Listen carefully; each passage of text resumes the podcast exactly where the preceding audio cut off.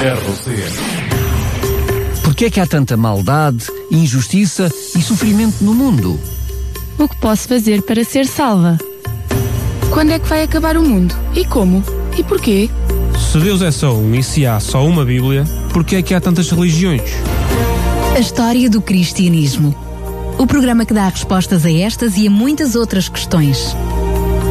A História do Cristianismo, um programa nas tardes da RCS de Daniel Galaio, com a participação do teólogo Paulo Lima.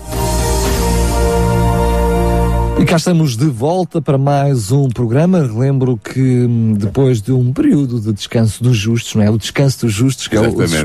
é o, o- o período de férias, retomamos com os novos programas, a nova série de programas, que na realidade, para quem está a ouvir e ouviu durante o período de férias em reposição, é a continuidade dos programas anteriores. É isso mesmo, porque nós estivemos parados, não por uma questão de férias, mas enfim, por esta circunstância de termos ficado sem emissão e temos ainda esta emissão tutubiante, mas esperemos que tudo isso tenha ficado lá para trás e agora sim, aqui estamos para retomar mais esta série, que também estamos quase no fim, não é assim, Paulo? Sim, nós temos, vejam- vamos no 38º capítulo, ao capítulo 38 desta série de programas. O, o- o capítulo 38, a melhor, vou corrigir, é o capítulo 38 do Grande Conflito e é o programa 41 do, da- desta série de programas. E, portanto, faltam-nos, se eu não estou em erro, quatro programas. Portanto, os quatro capítulos finais do, do livro Grande Conflito. eh, e é isso que vamos, vamos abordar hoje. O título hoje deste capítulo que nós vamos abordar é o aviso final. eh, e tem muita coisa interessante para dizer. Muito bem, então, antes de eh, voltarmos à nossa temática de hoje, apenas relembrar que não só este, mas todos os outros programas estão disponíveis em podcast, em radiorcs.pt. Repito, radiorcs.pt. Pode ouvir, fazer o download, enfim, como entender.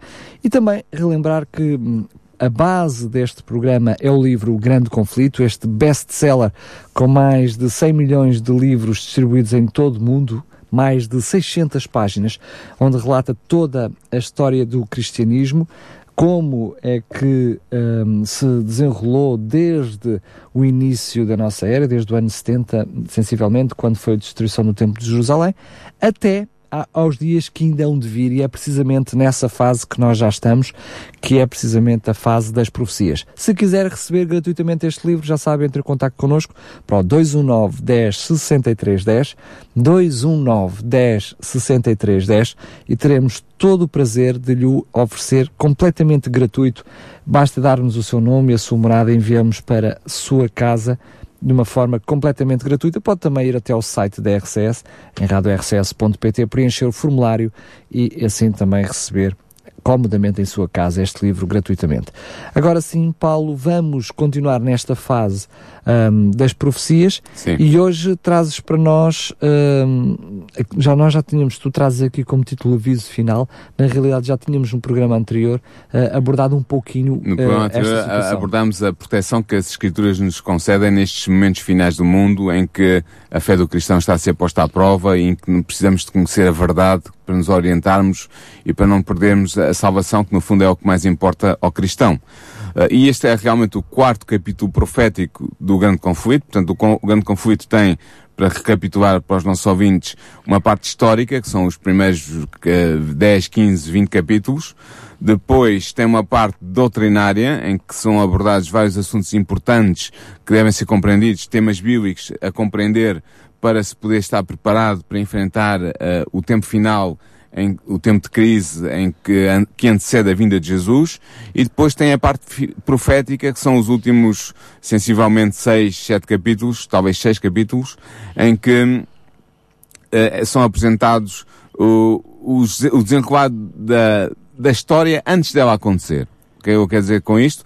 Quer dizer que é explicado por Ellen White quais são os passos que vão levar até à vinda de Cristo, depois, passando a vinda de Cristo até ao milénio, que são os mil anos em que esta terra vai estar destruída e em que Satanás vai estar preso a ela, sem ninguém a quem tentar, e em que os salvos estarão no, no céu a rever, a, a fazer a revisão de pena daquilo que vai ser aplicado aos, aos ímpios no final desse milénio, e depois, o fim do milénio, ah, ah, o julgamento final dos ímpios, a, a resolução definitiva do pecado, do problema do pecado, e, portanto, a recriação da terra, para que ela volte a ser a terra de esplendor e beleza que era quando Deus a criou inicialmente. Portanto, estes capítulos proféticos têm esta ordem e avançam para aí.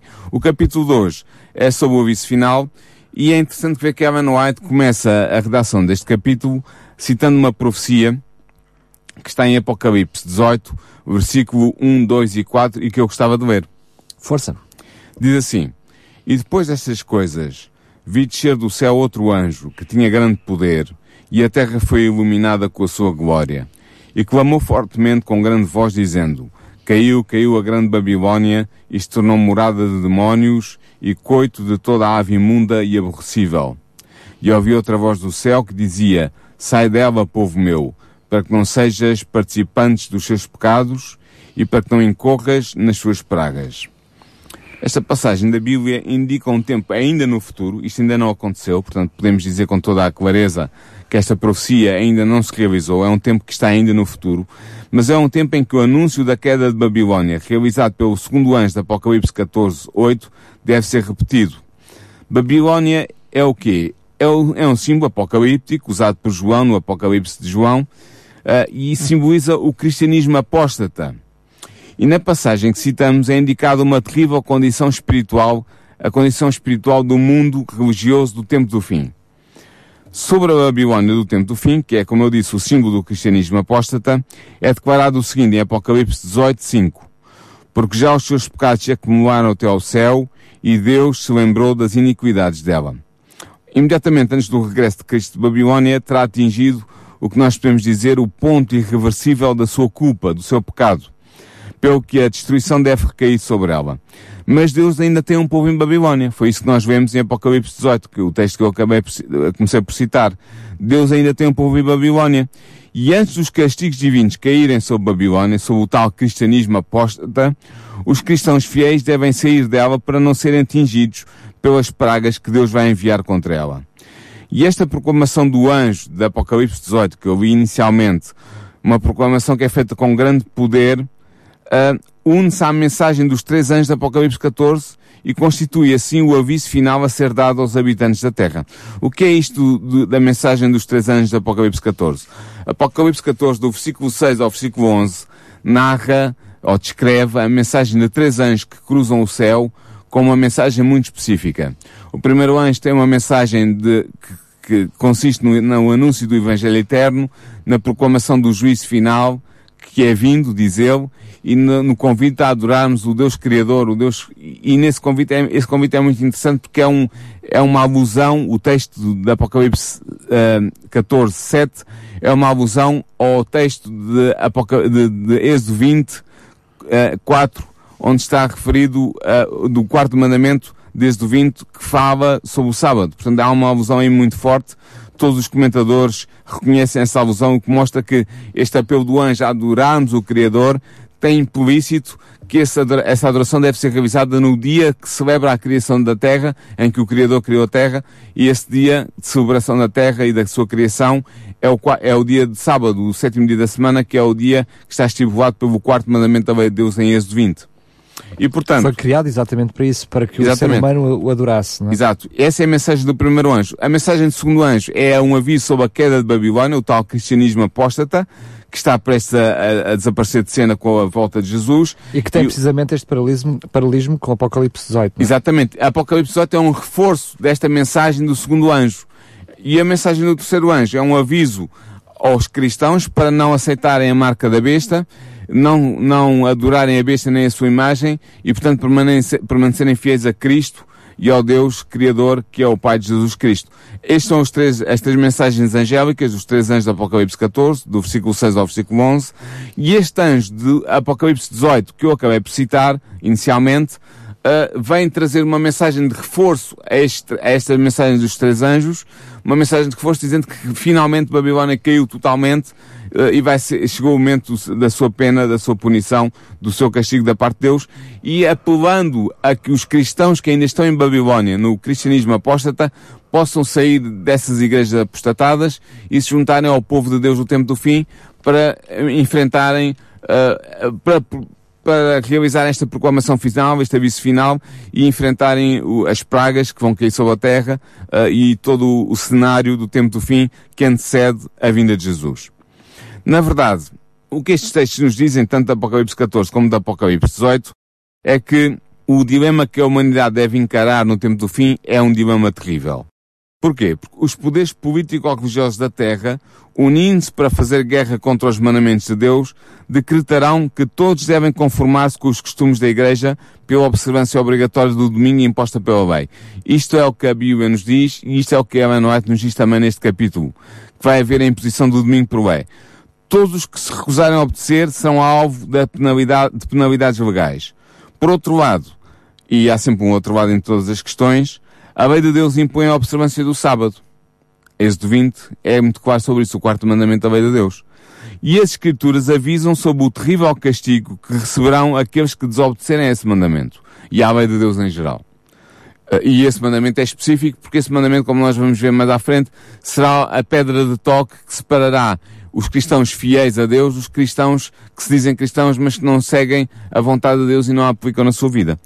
Ora bem, estando esta questão assim determinada, perante os olhos e a consciência de todos os seres humanos, o que é que acontece? Acontece que aquele que pisar o quarto preceito do decálogo, o quarto mandamento da lei de Deus, para obedecer a uma lei humana que impõe a observância do domingo, recebe a marca da besta. Isto está claramente dito em Apocalipse 13, versículos 16 e 17. Porquê é que esta pessoa recebe, recebe a marca da besta? Porque ele aceita o sinal de fidelidade aos poderes político-religiosos terrenos, em vez de aceitar a marca ou o, o selo de Deus, de sinal de obediência a Deus, que é o seu, do quarto mandamento da lei de Deus, o, o sábado. A observância do sábado como dia de guarda e de adoração. Portanto, o aviso vindo do céu para esta ocasião é o seguinte. E está em Apocalipse 14, 9 e 10. É a terceira mensagem angélica, que eu referi ainda há pouco. Se alguém adorar a besta e a sua imagem, e receber o sinal na sua testa ou na sua mão, também o tal beberá do vinho da ira de Deus que se deitou não misturado no cálice da sua ira, e será atormentado com fogo e enxofre diante dos santos anjos de Deus e diante do Cordeiro.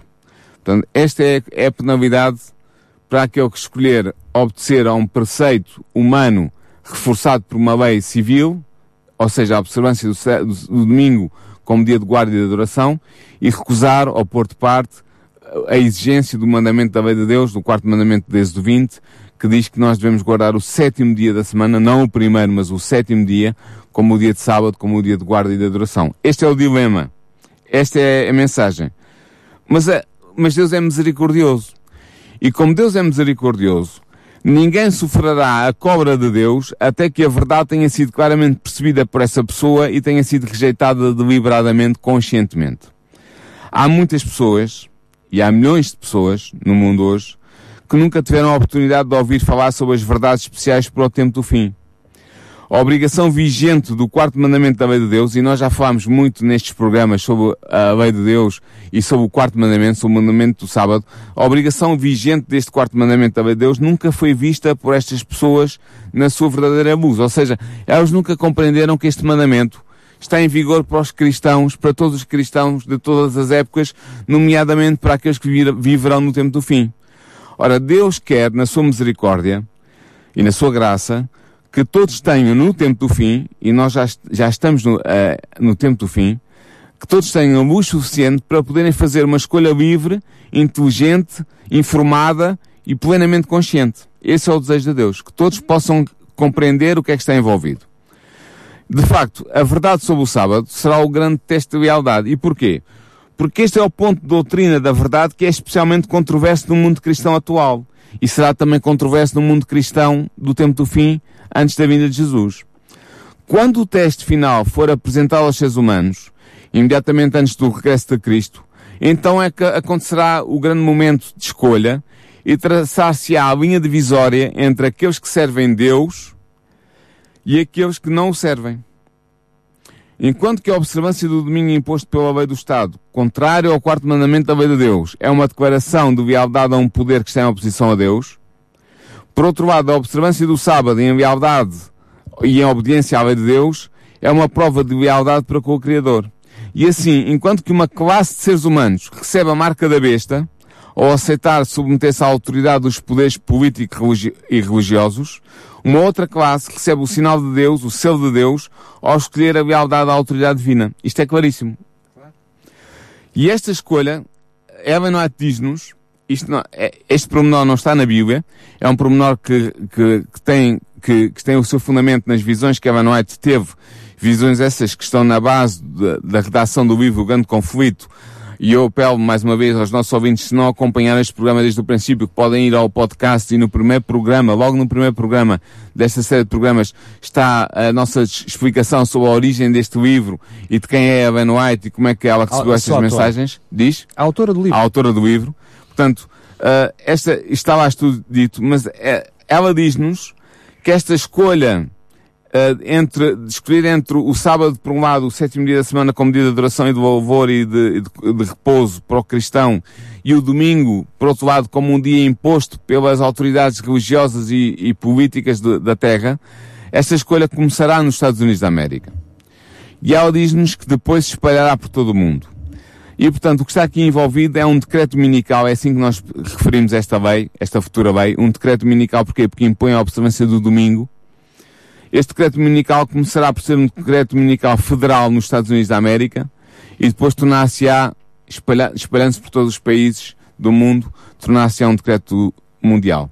Nós vimos em programas anteriores a progressão que está a acontecer já para a criação, para o surgimento de um tal decreto. Vimos isso em programas anteriores. Falámos da Lord's Day Alliance, que é a Aliança do Dia do Senhor nos Estados Unidos, que é uma organização que está, americana que está a procurar impor à sociedade americana a observância do domingo como dia de guarda de, decretado por lei. Eles ainda não conseguiram isso, ainda estão um bocadinho longe de o conseguir, mas existe essa organização com este fim. Na Europa existe The European Sunday Alliance, que é a aliança do, para o domingo na Europa, que está muito mais ativa do que a Aliança do Dia do Senhor na América. Na Europa, junto das, das comunidades europeias, da, da, da, União Europeia, existe uma grande pressão para ser aplicada uma lei, uma diretiva europeia que, ó, implica, que obrigue todos os países da União Europeia a, a defenderem o domingo como dia de observância não só religiosa, eles não defendem tanto a nível religioso, porque eles querem apresentar a questão do ponto de vista social e político apenas. E até económico. E é? económico mas eles dizem que é para, para, todo, para toda a Europa parar ao domingo, para que os trabalhadores possam ter o seu dia de descanso, para que haja dia, um dia único na Europa em que toda a sociedade esteja envolvida em atividades de repouso, de recreação, de, de, com a família. Com a família, é um dia para estar com a família, um dia para proteger a saúde dos trabalhadores, para descansarem uma vez por semana com toda a certeza. E, portanto, são estes os argumentos que são apresentados, mas nós, eu, eu quero crer que não faltará muito tempo, eu diria que não diria meses, mas diria que serão poucos anos para que eles consigam uh, aplicar esta diretiva em toda a União Europeia uh, e, e, a, e, a, União Europeia deu o exemplo ao mundo de, do que é um decreto dominical aplicado por lei do Estado dos vários países. Sabemos que pelo menos, pelo menos uma vez, porque tenho em mente pelo menos duas vezes, mas para não errar de todo, pelo menos uma vez, já houve a tentativa de levar isso ao Parlamento Europeu. Já pelo houve menos. uma vez sim, pelo menos uma vez sim foi, foi recusado pelo Supremo Tribunal Europeu porque não se provou na altura que o domingo fosse um dia especial melhor para ser guardado do que uma segunda-feira ou do que uma terça ou que uma quinta. O tribunal, ou que um sábado. Ou que um sábado. O tribunal não deu isso por provado e, portanto, impediram que avançasse essa diretiva.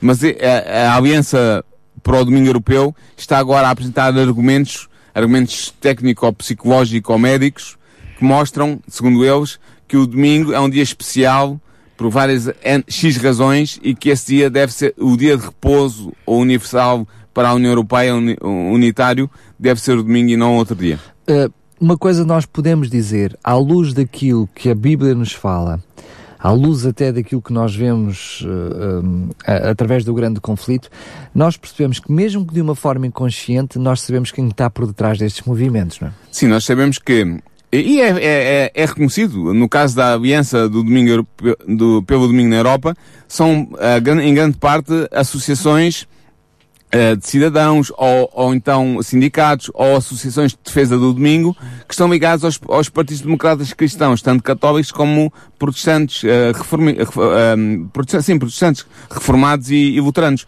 Portanto, so, são essas forças de pressão que estão a tentar aplicar a, a força necessária para conseguirem um decreto dominical, que nós podemos chamar assim, um, uma lei, uma diretiva uh, comunitária que imponha a observância do domingo com muito poucas exceções de, de, de trabalho a esse dia, obrigando e posso dizer que é assim, é obrigar, obrigar os europeus a, a descansar no domingo.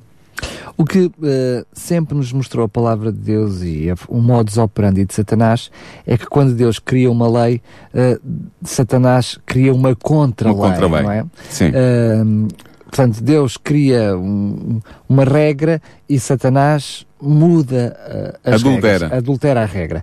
E o que nós vemos aqui, uh, basicamente, é mais uma vez isso, ou seja, nós vimos logo no Éden, não é? Deus disse que se pecares, se vocês pecarem para Adão e Eva, vão morrer, e o que é que Satanás diz? Não, não, não, não, não, vontade, não vão morrer, não é? Portanto, há aqui logo esta, esta situação. Sim. E com a guarda do dia, com o, com o sábado e o domingo, aconteceu exatamente a mesma coisa, ou seja, Deus instituiu logo no Gênesis, uh, depois da criação, nós sabemos isso, a guarda do sábado, ao sétimo dia. Sim. Na lei dos dez mandamentos, fez questão só em dez mandamentos de colocar um, o quarto, com a observância do sábado. E que remete precisamente para a criação, para o Exatamente, dia da criação. que remete precisamente para o dia da, cri da criação. Curiosamente também, o, o, mandamento que faz a separação entre aquilo que é a relação com Deus e aquilo que é a relação com os homens, não é? É, também... é, o, último, é o último mandamento da relação com Deus? Exatamente, que faz, que faz a ponte para depois a relação uh, uh, horizontal entre os seres humanos. E é curioso que Satanás, mais uma vez, vai uh, usurpar. Uh, portanto, vai esse, criar uma contrafação. Uma contrafação, exatamente. Vai criar uma contrafação. E é por isso que nós uh, estamos nesta, nesta altura do campeonato a falar sobre o, o que é que é o sinal de um e o que é que é o sinal do outro. O que é que é fidelidade a um e fidelidade ao outro, não é? Ou em termos de Apocalipse, usamos a linguagem do Apocalipse de João, o que é a marca da besta e o que é o sinal de Deus, o selo de Deus. É isso mesmo. Agora, como eu estava a dizer, Ellen White diz que o, o, o, grande sinal para o avanço deste decreto dominical com força de lei, com imposição e que vai levar à perseguição, será o sinal dado pelos Estados Unidos, quando eles a implementarem um decreto federal que, que imponha o domingo, a observância do domingo por lei, pela lei do Estado. Deixa-me só dizer isto. Falamos aqui em Estados Unidos da América, é verdade que tu salvaguardaste logo que isto é o que Ellen White apresenta em visão, portanto não é nada bíblico, mas há um fundamento bíblico que tem a ver com os, com os dois animais, com as duas Exatamente, esferas. é verdade. A que vem do mar, o que vem do mar e o que vem da terra. Exatamente. Portanto, ela Apocalipse, não, não em tem esta visão do nada, não é? Sim, é verdade. Tens razão. É, fazes bem em chamar a atenção para isso, porque em Apocalipse 3 há realmente dois símbolos apocalípticos, a besta com chifres de cordeiro que sobe da terra que nós acreditamos representar os Estados Unidos da América no tempo do fim, e a besta com sete cabeças e dez chifres que sobe do mar, que representa uh, o cristianismo apóstata. Uh, e realmente, é, o, quando nós vemos Apocalipse 13 com atenção, chegamos à conclusão que é esta besta com os chifres de cordeiro que representa os Estados Unidos que vai impor a marca da besta. Porque diz, quando aparece que é a única potência nos, nos dias da atualidade, que, que é, é ao mesmo tempo potência uh, cristã. cristã, política e, e também militar, Sim. nós só encontramos hoje uma potência com essas Sim, nós fizemos um programa so, no passado sobre isso, que, que, está em podcast, e portanto, é como tu dizes, o, o Apocalipse 13 já diz que, em símbolos, traduzindo os símbolos, diz que os Estados Unidos vão impor a marca da besta. O que é a marca da besta? Pela, pelo estudo do Apocalipse e do, do restante da Bíblia, chegamos à conclusão que é a imposição do domingo por lei. Não é ainda hoje a observância do domingo. É quando o domingo for imposto por lei, primeiro pelos Estados Unidos da América a nível federal e depois Isso espalhando é que usas todo a o mundo. imposto, é? Quando ele passar a ser uma imposição Quando... e não apenas uma liberdade. Exatamente. Ora, o que tem sido dito contra Evan White e contra o grande conflito e contra a, a, nossa posição é que tem sido declarado que os Estados Unidos nunca na vida poderão tornar-se em algo contrário ao que tem sido até agora. E o que eles têm sido até agora é uma nação que defende a liberdade de consciência e a liberdade de religião. Isso é verdade. Mas o Apocalipse 13, que eu estava a referir e tu citaste muito bem, e Ellen White no Grande Conflito, deixam claro que haverá uma alteração na política religiosa dos Estados Unidos. E nós temos já antecedentes na história dos Estados Unidos que mostram como é que os Estados Unidos lidam com um grupo de pessoas que, que eles consideram ser perigoso ou desrespeitador da sua lei. Exatamente. E nós vemos isso oh, no destino dos americanos de origem japonesa durante a Segunda Guerra Mundial. Quando a Segunda Guerra Mundial começou e os Estados Unidos foi, declarou guerra ao Japão, havia umas centenas de milhares de japoneses que eram de origem japonesa, mas americanos de nacionalidade. E sabem o que é que os americanos fizeram? Por, por, por força de lei, reuniram todas essas centenas de milhares de japoneses ou de origem japonesa, americanos, cidadãos americanos, e puseram-nos em campos de concentração dentro da América, vigiados por soldados, que eles não podiam sair de lá e só puderam sair de lá quando a guerra acabou. E o que era invocado pelo Parlamento dos Estados Unidos, pelo Congresso, era, para, para passarem essa lei que obrigou a este comportamento estranho dos Estados Unidos, que é aparentemente uma terra de liberdade, o que era argumentado era que aqueles cidadãos eram um perigo, um perigo para a defesa, claro. para a defesa nacional dos Estados Unidos da América e que tinham que estar controlados sob, a, sob as ordens do, do Estado para não serem, para não levantarem problemas durante a, o decorrer da guerra. Portanto, se eles foram capazes de fazer isso a cidadãos americanos, só porque estes eram de origem japonesa e eram percebidos, não eram sequer um risco, mas eram percebidos, eram vistos como um potencial risco, e fizeram isto aos seus cidadãos, imaginem o que é que acontecerá quando a pressão final dos eventos catastróficos do tempo do fim, antes da vinda de Jesus acontecer, e quando os Estados Unidos virem nos, nos sabatistas, nos, naqueles que vão resistir à observância dessa lei dominical, quando virem um, Mardoqueu à porta.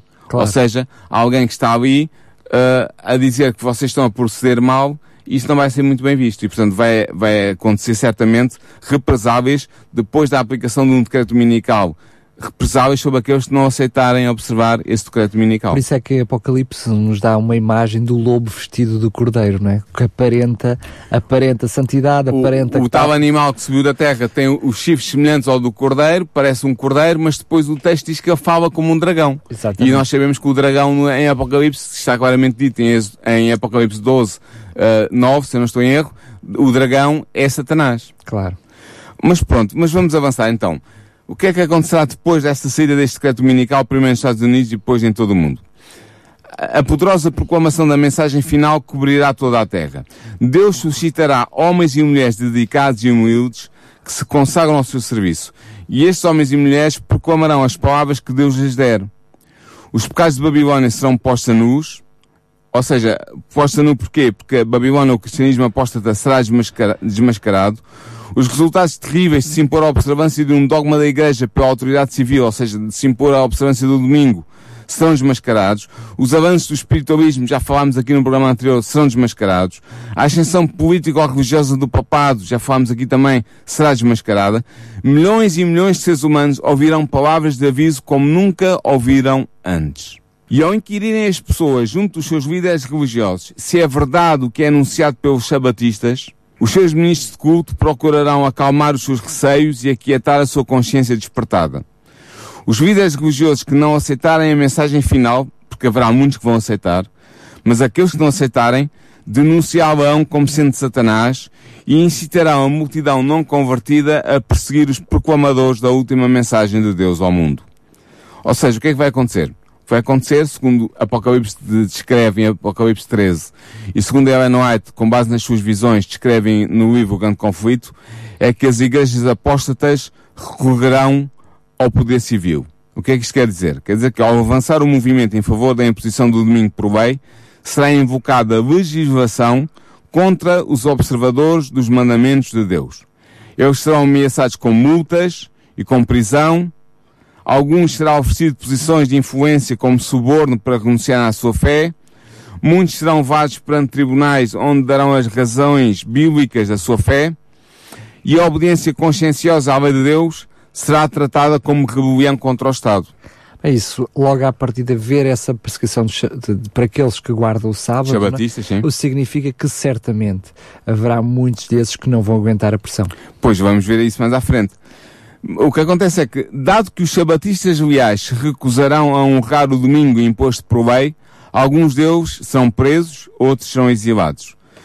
E agora uma parte que Eva Noete faz aqui no seu capítulo. Ela diz, para a sabedoria humana, isto agora parece impossível. Parece impossível. Isso é, vamos lá só fazer este parênteses. Ellen White, quando disse isto e quando escreveu isto, ela escreveu há cento e alguns anos atrás. Ela escreveu em 1888.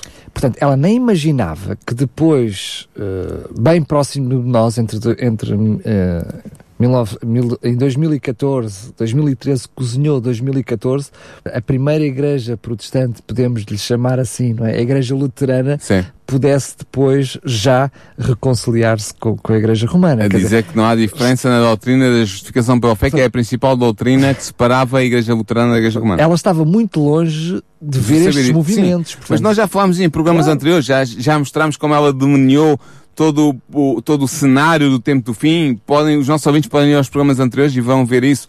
Ela delineou o cenário, tudo o que está a acontecer agora, ela delineou isso em 1888, com base nas visões que Deus lhe deu.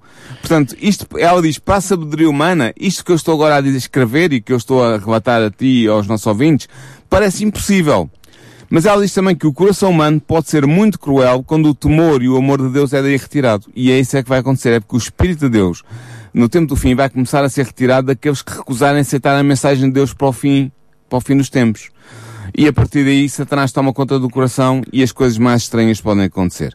A verdade é que, como estavas dizendo há bocado, ao se aproximar o clímax do conflito, uma parte dos que professaram a fé adventista, mas não foram santificados pela obediência à verdade, abandonarão a sua posição e juntar-se-ão às fileiras da oposição. Gostavas a dizer é que haverá sabatistas que não vão suportar a pressão. A pressão claro. E não vão suportar a pressão porquê? Porque não estão firmados na palavra de Deus, porque não criaram uma relação de intimidade com Deus através do seu Espírito Santo, porque não estão conscientes das verdades que diziam defender e porque no fundo não aceitaram com fé eh, eh, as crenças que diziam defender e aceitar.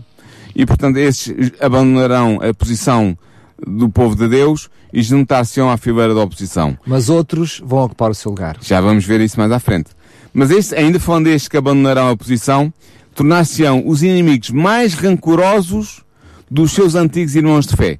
Quando os sabatistas foram trazidos perante os tribunais para responderem pela sua fé, estes apóstatas serão os primeiros a acusá-los e deturpar a sua fé, a apresentar uma visão deturpada, distorcida da fé sabatista, da fé daqueles que defendem Mas o, é o sempre quarto assim ao longo Mas é sempre história. assim. Os apóstatas nunca têm nada de bom a dizer da fé que, que eles abandonaram. Claro. E é a coisa mais natural. Ora bem, neste tempo de perseguição, a fidelidade e a fé dos filhos de Deus serão provadas. Será o tempo de grande provação. Eles proclamaram fielmente a última mensagem de Deus ao mundo e agora, nestes tempos finais, encontram-se cercados de dificuldades. São ameaçados com a destruição e não podem voltar atrás. A perseguição, meus caros ouvintes, e Daniel, é o desenvolvimento de um princípio que existe logo que Satanás esteja em atuação e o cristianismo tenha poder vital. Enquanto Satanás existir neste mundo e tiver algum poder, e enquanto houver cristianismo vital, vivência autêntica do cristianismo, haverá perseguição.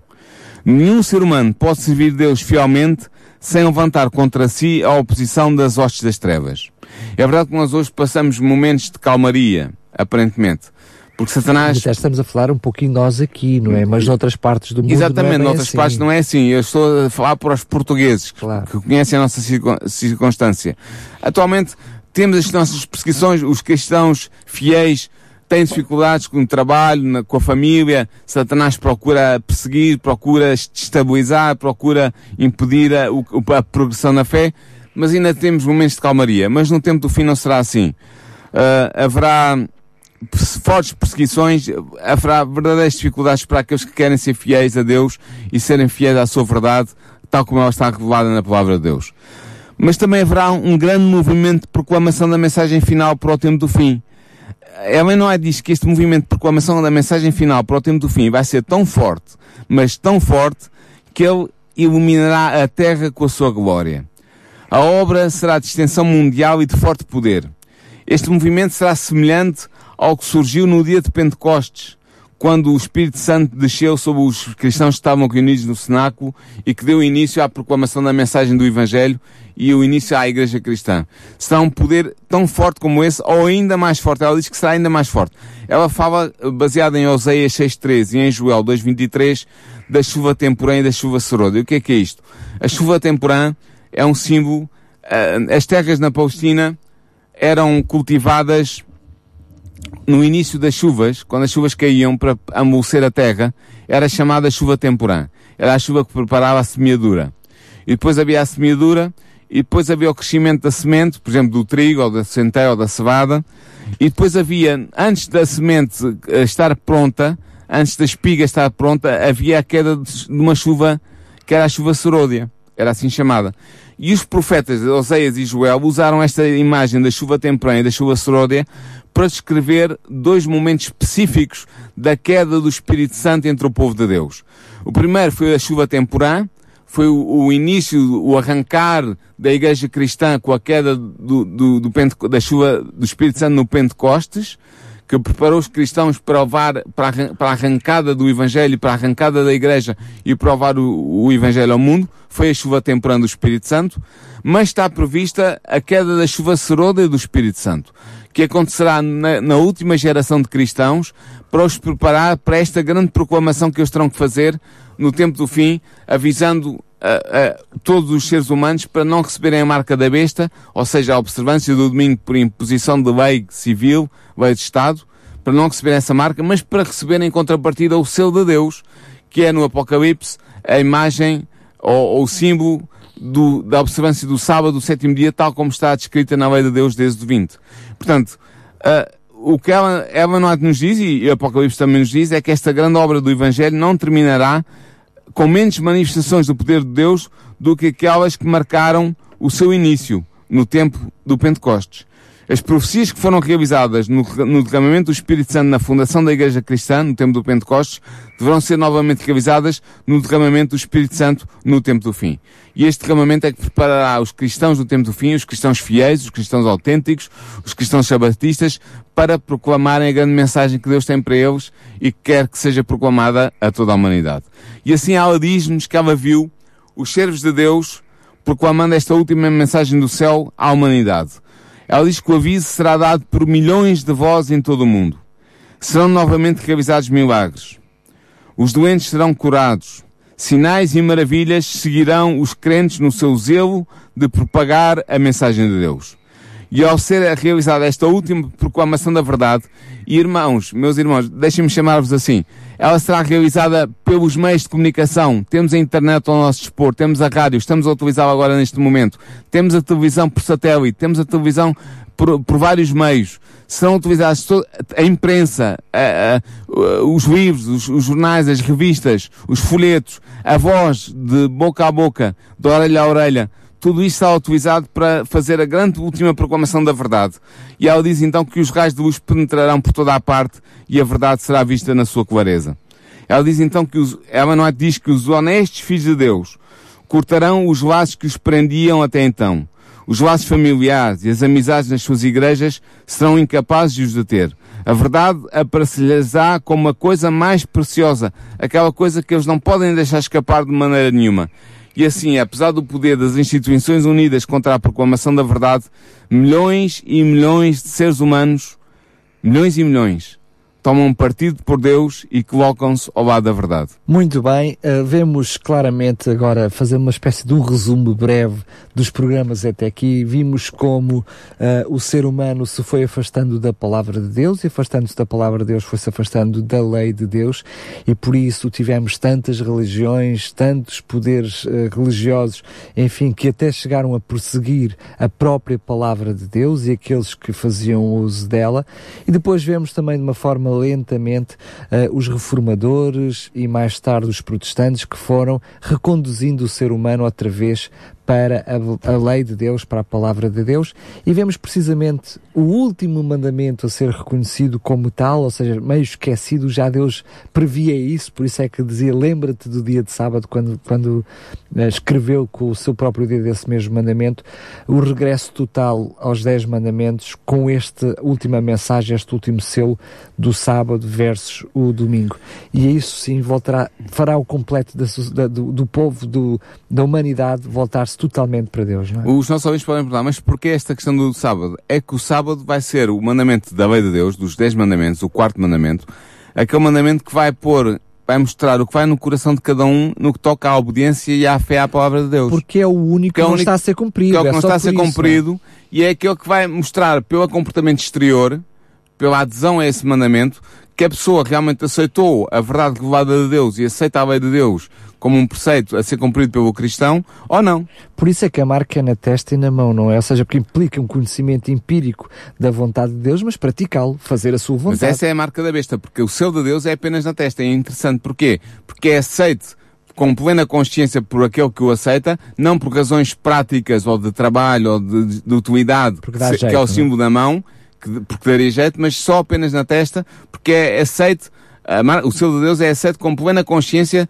das, das implicações e das exigências que Deus faz. Enquanto que a marca da besta é posta na mente, uh, no, na testa e na mão, porquê? Porque haverá aqueles que aceitam convites que essa é a verdade, mas mal convites e com, com uma má consciência, e haverá aqueles que vão ser forçados a aderir e portanto recebem o selo na mão, porquê? A marca na mão, porquê? Porque uh, simbolizam que elas, por razões de conveniência na sua vida, vão aceitar aquela lei embora não estejam conscientes de que ela, ou não estejam convictos de que ela é verdade. Muito bem, agora sim chegamos ao final de mais um programa. Queremos apenas relembrar que este programa também estará disponível, como todos os outros, no nosso podcast, em radiorcs.pt. Antes mesmo de terminar, vamos só deixar mais um cheirinho daquilo que é o assunto do próximo programa. Portanto, nós é, é, neste programa vimos a grande proclamação, vimos o, o, quarto capítulo profético do grande conflito. A, para a semana vamos ver o quinto programa, o quinto capítulo profético do, do, do grande conflito, do grande conflito de Ellen White. Vamos ver o tema do tempo de angústia. Não sei se os nossos ouvintes têm familiaridade com, este, com esta noção, o tempo de angústia. É um tempo que antecederá a segunda vinda de Cristo, que passarão apenas aqueles que são fiéis à palavra e aceitarem esta mensagem, este último aviso, este aviso final, será uma experiência especialmente marcante, uma experiência espiritual muito, muito forte, que é sobre isso, o tempo de angústia, que antecede a segunda vinda de Cristo, que nós vamos falar no próximo programa. Muito bem, para conhecer melhor não só este capítulo, mas todos os capítulos do Grande Conflito, relembro mais uma vez que tenho uh, o, precisamente o livro Grande Conflito para lhe oferecer totalmente gratuito. Basta entrar em contato connosco para o 219 10 63 10, 219 10 63 10, ou pode fazer o pedido no site da RCS em radiorcs.pt preencher o formulário do Grande Conflito, que é apenas colocar o seu nome e a sua morada para que possa receber em sua casa totalmente gratuito este livro. Agora sim, Paulo, quero agradecer mais uma vez a tua presença aqui. Foi um prazer. E até ao próximo programa. Até ao próximo programa. Porquê é que há tanta maldade, injustiça e sofrimento no mundo? O que posso fazer para ser salva? Quando é que vai acabar o mundo? E como? E porquê? Se Deus é só um e se há só uma Bíblia, porquê é que há tantas religiões? A história do cristianismo o programa que dá respostas a estas e a muitas outras questões. A História do Cristianismo, um programa nas tardes da RCS de Daniel Galaio, com a participação do teólogo Paulo Lima.